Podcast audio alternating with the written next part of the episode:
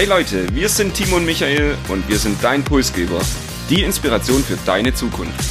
Wir wollen dir jede Woche Impulse und Inspiration mitgeben, dich mit deiner Zukunft zu beschäftigen und diese aktiv zu gestalten. Und jetzt viel Spaß mit der nächsten Episode deines Pulsgebers.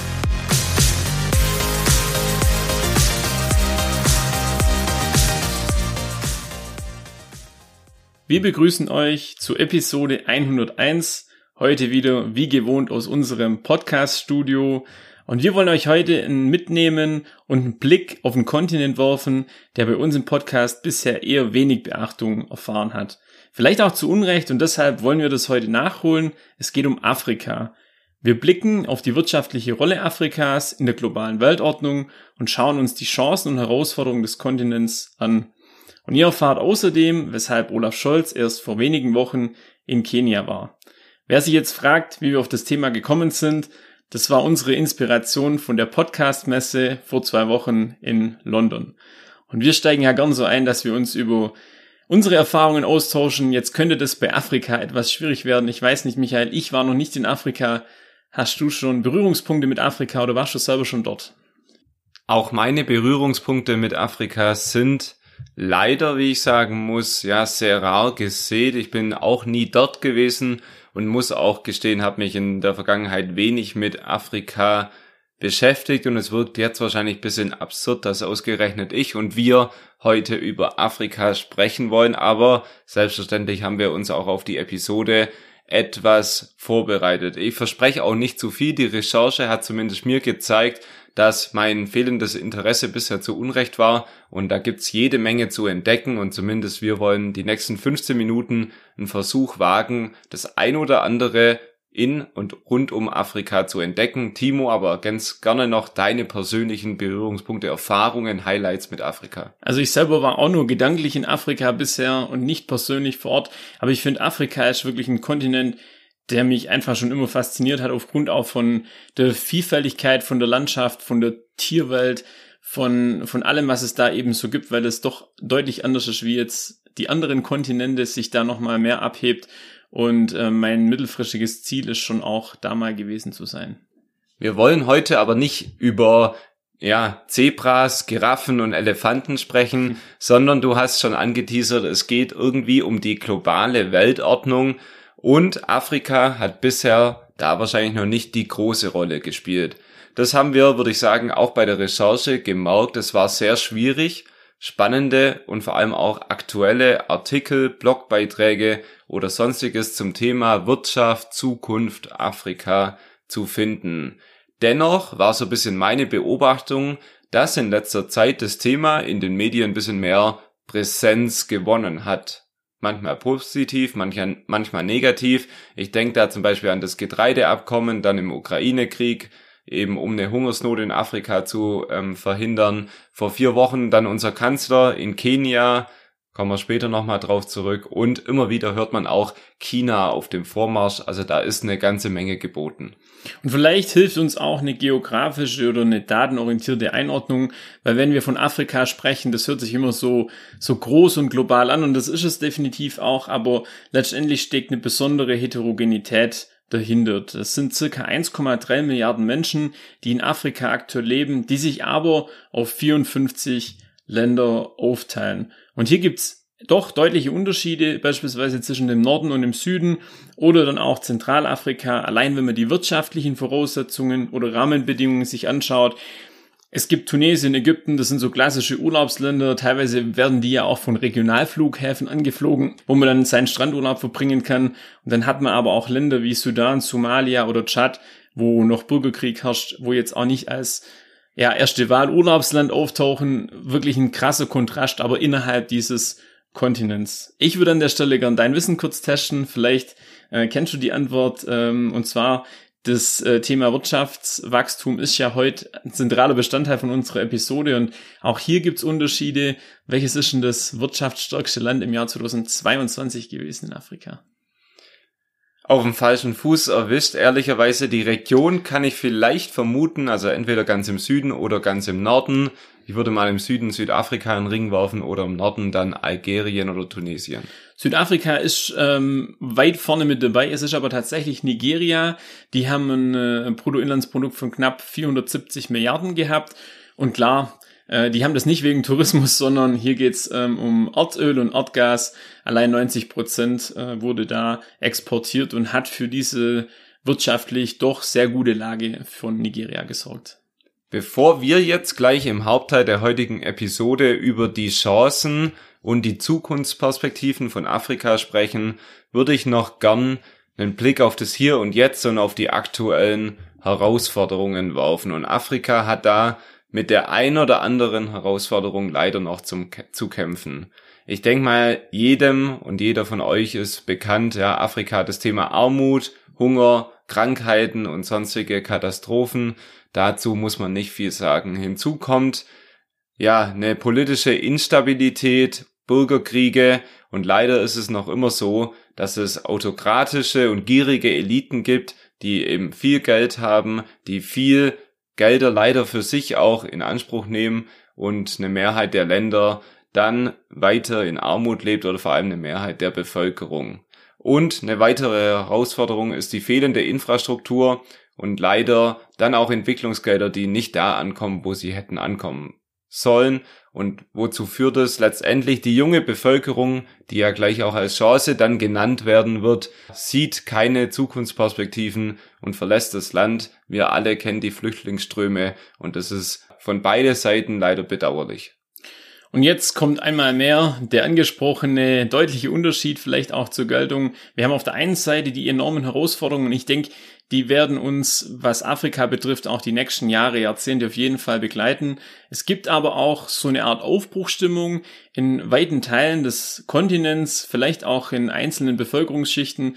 Und wir wollen uns jetzt da damit auseinandersetzen, was ist denn der Hintergrund für diese Aufbruchstimmung und wie könnte die wirtschaftliche Lage auch in Zukunft positiv, ja, in Afrika letztendlich aussehen. Und ein zentraler Baustein der Chancen und der Zukunft könnte hier die wachsende Bevölkerung in Afrika sein.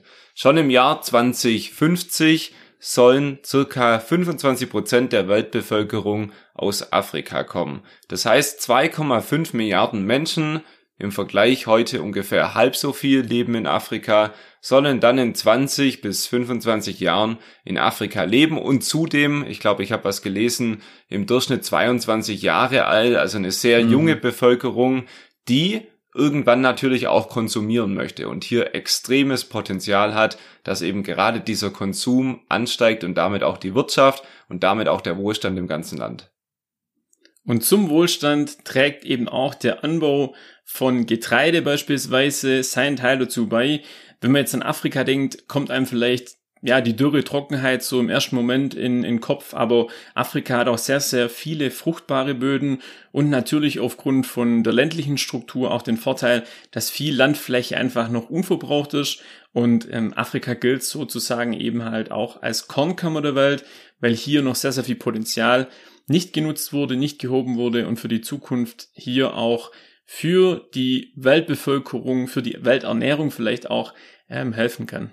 Wenn du schon die Kornkammer ansprichst, muss ich ja hier auch noch die Schatzkammer ergänzen. Ja, weshalb vielleicht auch Mächte wie China nach äh, Afrika strömen, sind die Rohstoffe. Und hier eben die vielen Minen und die ungehobenen Schätze, die noch in Afrika schlummern und deshalb auch da nicht nur die Kernkammer, sondern eben auch vielleicht die Schatzkammer der Welt. Was mich besonders beeindruckt hat, äh, ich möchte das Thema Umweltschutz hier auch noch reinwerfen. Und zwar in Kenia gibt es bereits seit 2017 Verbot von Plastiktüten. Ich weiß nicht, seit wann das bei uns jetzt umgesetzt wurde, aber für mich sehr, sehr erstaunlich, dass hier für das Thema Umweltschutz auch einiges schon getan wird, obwohl jetzt vielleicht ähm, der wirtschaftliche Wohlstand noch nicht so ausgeprägt ist wie in Europa. Und auch beim Thema Strohhalme gibt es einige Länder, die seit 2020 sich hier ähm, darauf geeinigt haben, letztendlich auf Strohhalme, also auf Plastikstrohhalme zu verzichten. Das Ganze hat auch einfach den plausiblen Grund, dass äh, Touristen, die dann auch in den ländlichen Regionen unterwegs sind, oft in Nationalparks sind, auch hier ihre Spuren hinterlassen und das will man einfach nicht, sondern man möchte hier die Natur schützen und gerade bei Safaris oder so diese Müllberge vermeiden und wirklich auch schauen, dass die Landschaft erhalten bleibt, wie sie aktuell ist. Ich finde es ein sehr, sehr guter Punkt und sehr, sehr nachhaltig auch, hätte ich an der Stelle nicht gedacht. Damit hätte auch ich nicht gerechnet. Ja, natürlich wird alle denken an die erneuerbare Energien, Sonne, Wind.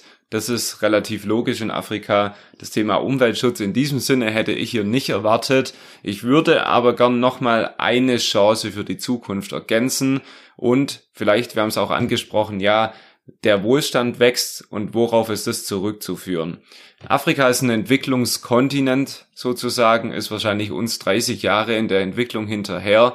Sprich, es beginnt jetzt die Digitalisierung. Telekommunikation und auch das Internet verbreiten sich, ermöglichen neue Geschäftsmodelle und vor allem auch neue Geschäftsmöglichkeiten. Man denke hier beispielsweise an das Thema Online-Banking, E-Commerce, vielleicht Online-Shops, was für uns inzwischen selbstverständlich ist, aber auch bei uns vor 20, 30 Jahren eben hier die Wende eingeleitet wurde. Und da sind wir auch in Afrika jetzt an einem Kipppunkt, der in Zukunft auch wieder für Wachstum, Wohlstand und vielleicht auch für eine bessere Zukunft in Afrika sorgen wird.